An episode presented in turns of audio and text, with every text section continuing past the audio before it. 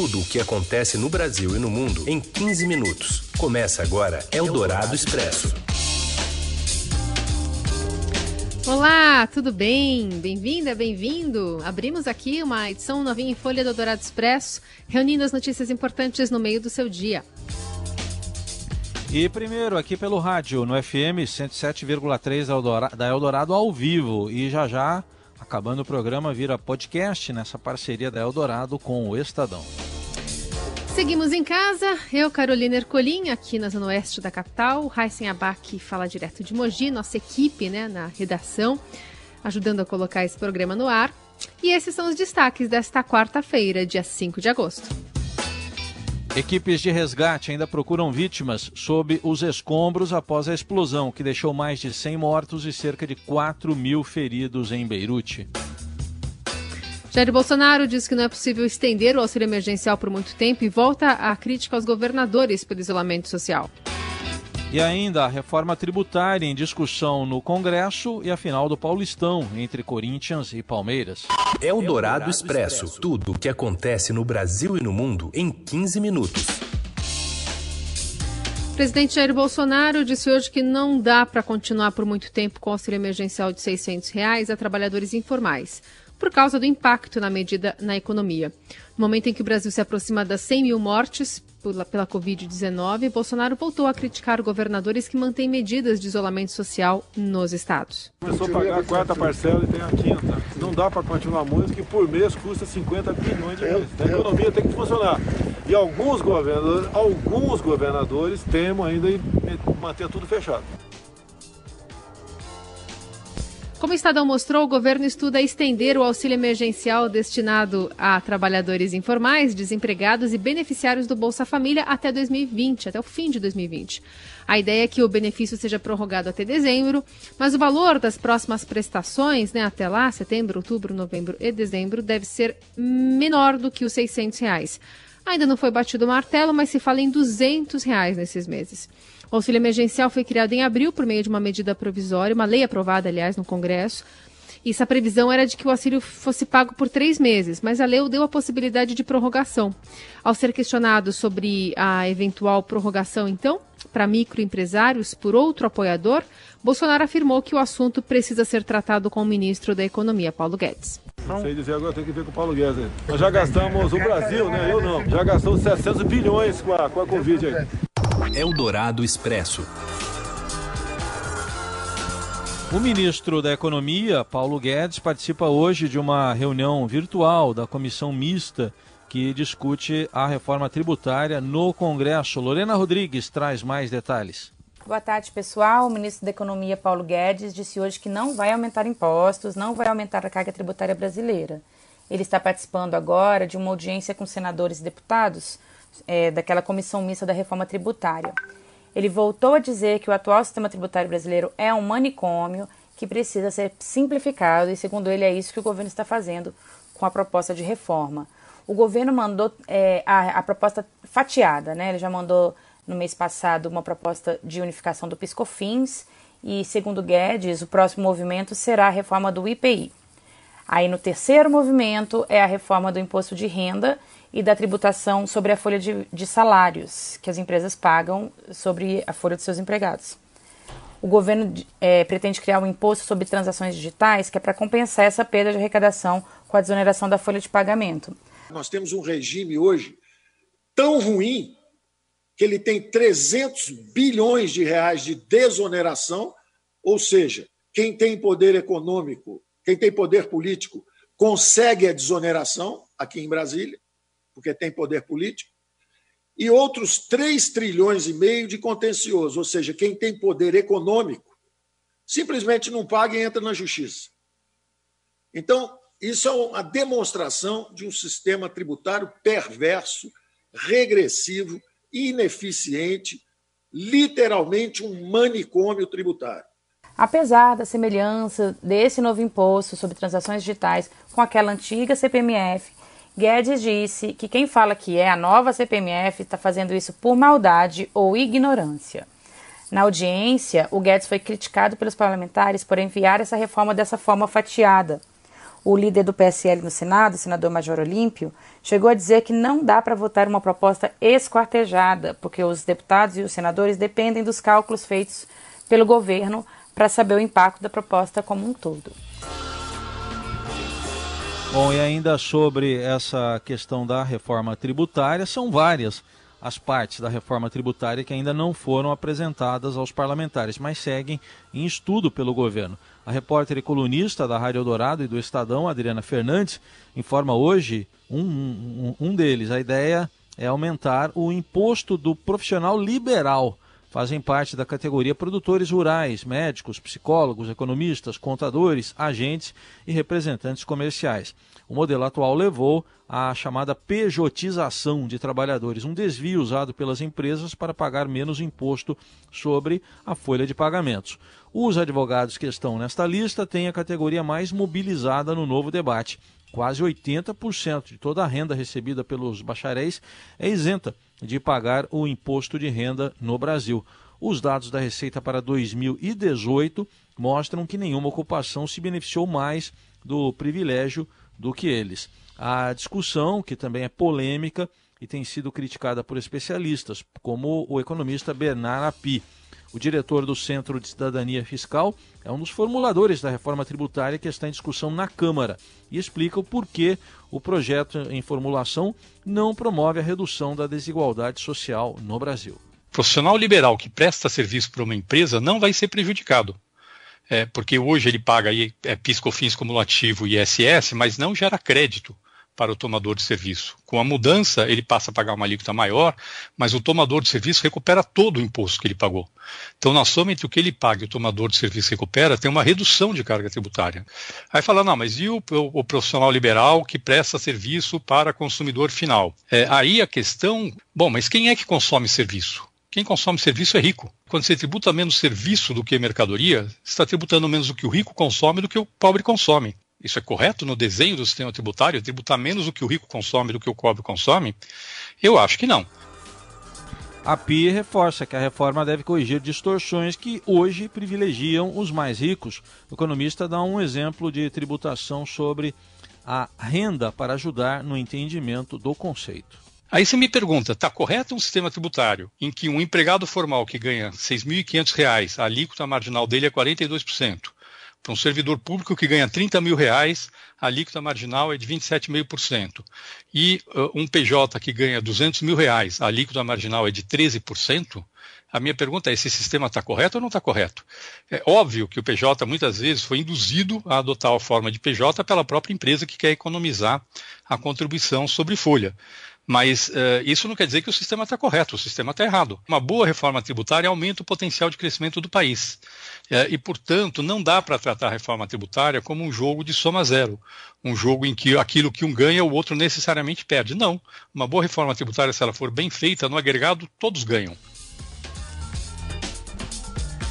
E Bernard Api defende uma reforma mais ampla, com o tempo de transição sem recriação da CPMF. Ainda sugere a desoneração apenas do, do, do salário mínimo, ah, do, do, do, salário mínimo dos trabalhadores, no lugar de toda a folha de pagamento da empresa. Boa desoneração da folha é aquela que tira a incidência da folha de contribuições que não geram benefícios. Uma das formas de fazer isso é desonerar o primeiro salário mínimo da folha.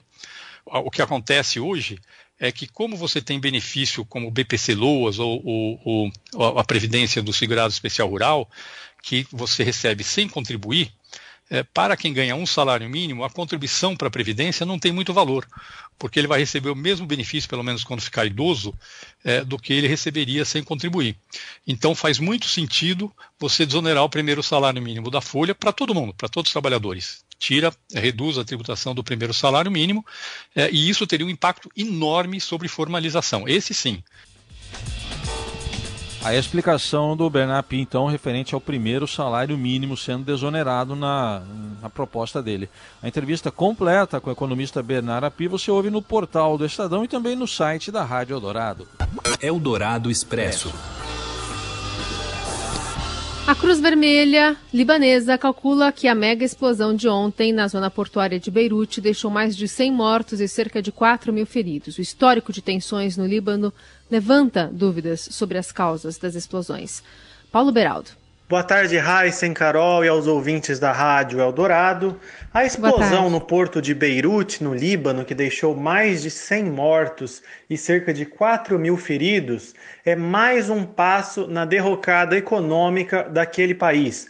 O Líbano, que já vinha sofrendo com os efeitos sociais e econômicos da pandemia do novo coronavírus, enfrenta agora uma explosão num dos portos que é a principal porta de entrada tanto dos alimentos que chegam ao país, de suprimentos, como medicamentos, né? Vamos lembrar que o Líbano é um país que depende muito de importação. Cerca de 80% dos seus suprimentos vem da importação e uma boa parte dela chega por esse porto aí de Beirute, que é muito importante ali na região do Mediterrâneo. Dali chegam mercadorias até para outros países, como por exemplo o Iraque e a Síria, e para vários locais ali daquela região do Golfo. Então, num país que já tinha, segundo dados oficiais, cerca de 50% da população vivendo na pobreza, ter o seu principal porto, porto da capital, uma região tão importante economicamente, inoperante, com certeza agrava. As últimas notícias que chegam do Líbano mostram que há, existe uma pressão popular muito grande no governo,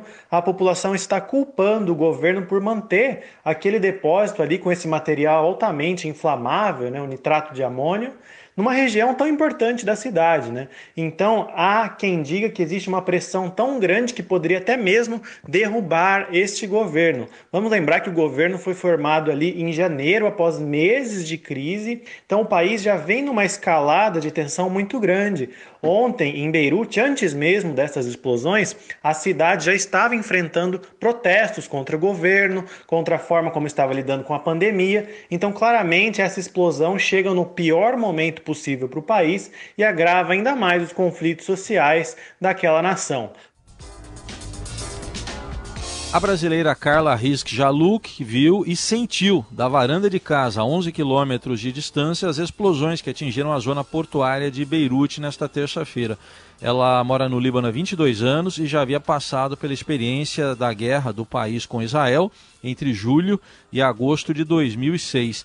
Em entrevista à Rádio Eldorado, no momento em que acompanhava quatro brasileiros em um hospital, Carla contou que desta vez a sensação de medo foi maior.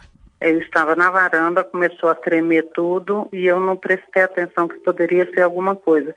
Foram duas, duas bombas, uma não é bomba, duas, duas explosões, uma atrás da outra.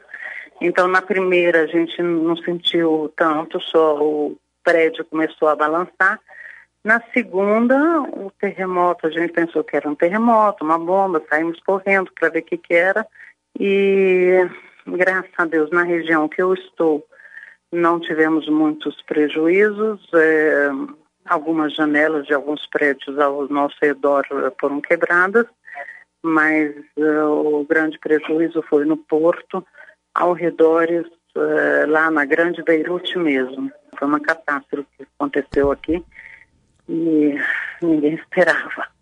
Eu passei a guerra de 2006 no Líbano, eu não senti isso. Eu tenho 22 anos de Líbano, Nunca senti isso. Foi a primeira vez que realmente foi feio ontem. Foi muito feio. Carla preside o grupo Amizade Brasil no Oriente Médio e disse que só há casos de ferimentos leves entre os 12 mil brasileiros que vivem no Líbano.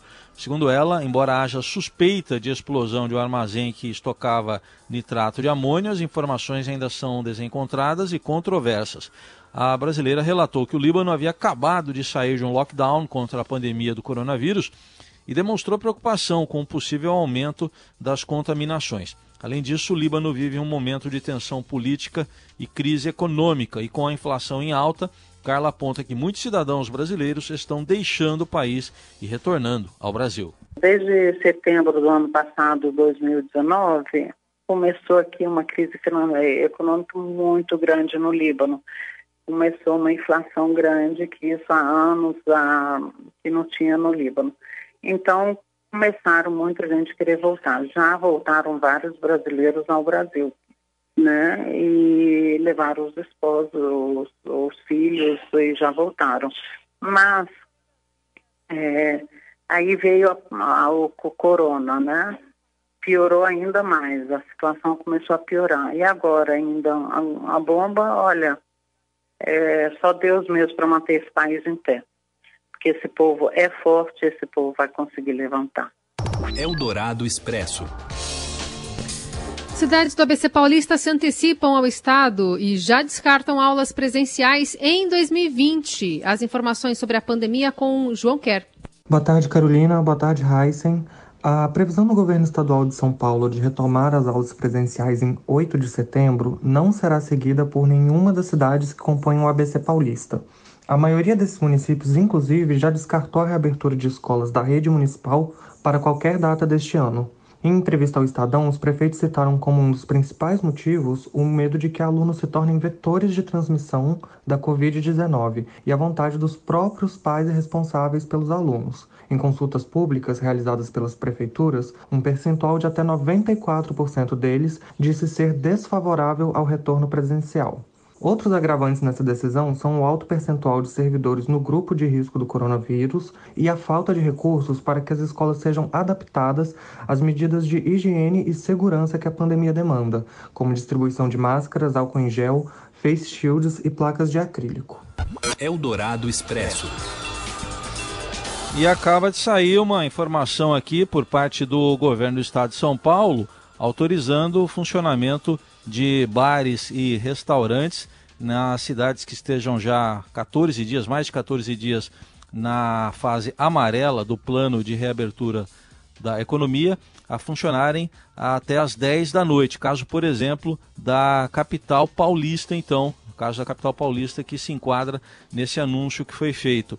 Regiões que estiverem na fase amarela por duas semanas poderão reabrir bares e restaurantes no estado até as, as 10 da noite. Então, com isso, a capital poderá já reabrir esses estabelecimentos. A medida vale a partir desta quinta-feira, agora, amanhã, dia 6, e foi anunciada pelo governador João Dória agora há pouco em entrevista no Palácio dos Bandeirantes. E acabou de sair também a atualização dos dados sobre a pandemia no Brasil, mostrando aqui um aumento, de acordo com o consórcio de imprensa, no número de casos registrados aí nas últimas 12 horas, um pouco mais que 12 horas, na verdade, é, já porque o consórcio divulgou o balanço agora há pouco, são 96.326 mortos pelo coronavírus e no total 2 milhões 817 mil casos confirmados, de acordo com o consórcio de imprensa do qual o Estadão faz parte.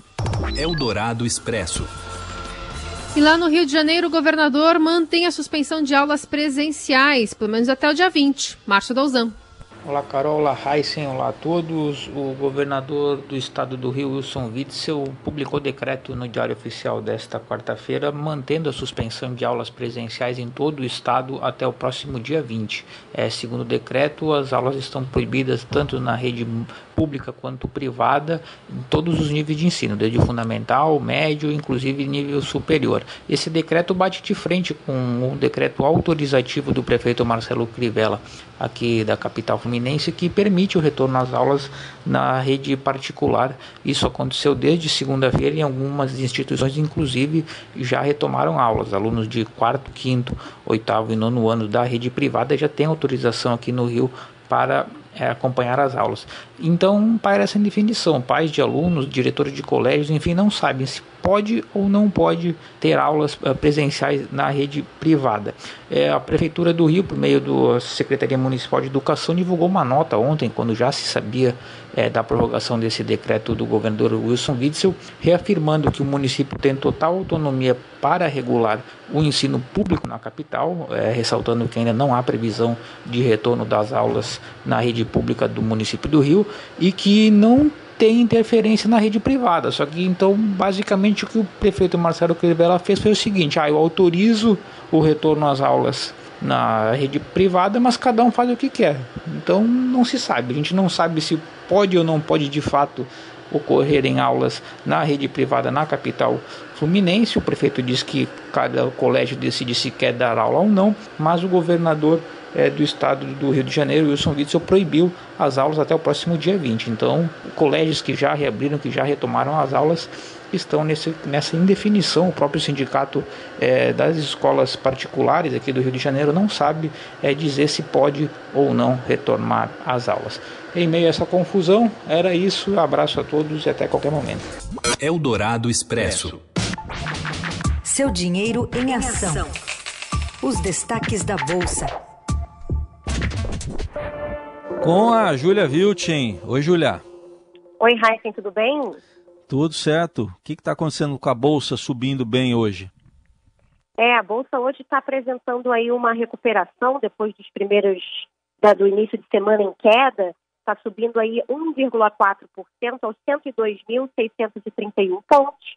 E o dólar está aí mais ou menos estável, subindo aí 0,1% aos R$ 5,29, Raíssa. Tem aprovação de pacote de estímulos animando o mercado hoje, né? É isso mesmo, Carol. É, os investidores aqui no Brasil estão com a perspectiva de que o pacote de estímulos é, do governo dos Estados Unidos deve ser aprovado ainda essa semana, então isso está animando aí as bolsas aqui e lá fora e também está contribuindo aí para um enfraquecimento global que a gente está vendo do dólar aí nos últimos dias. E também saíram hoje os dados positivos aí de emprego nos Estados Unidos, e também é, o Trump deu uma declaração de que cortaria impostos sobre a folha de pagamento de qualquer maneira. Então, isso aí também está animando os investidores, tanto no Brasil quanto no exterior, Carol. Muito bem, tá aí Júlia Vilchen com os dados do mercado financeiro, fechamento do dia, logo mais no, no finzinho da tarde no seudinheiro.com. Obrigado, Júlia. Obrigada, tchau, tchau, um abraço. Você ouve Eldorado Expresso. E seguimos com as principais notícias desta quarta-feira. O senador Flávio Bolsonaro admitiu que seu ex-assessor parlamentar Fabrício Queiroz fez pagamentos em dinheiro vivo em seu nome. De acordo com o senador, os valores investigados como rachadinha pelo Ministério Público do Rio de Janeiro nada mais são do que pagamentos de contas suas, feitos por Queiroz a mando dele com dinheiro dele. O senador disse ainda que valores apontados pelo Ministério Público como os 120 mil reais pagos em dinheiro vivo por Queiroz, apenas para o plano de saúde de suas filhas, uh, são um montante acumulado ao longo dos anos, com um valor mensal irrisório. Quanto aos repasses de parte do salário de outros funcionários de seu gabinete para Queiroz, o filho do presidente disse que o ex-assessor já prestou depoimento ao Ministério Público apontando que o dinheiro era de funcionários da equipe de rua e que o valor era reinvestido na contratação de outras pessoas para trabalhar em redutos políticos.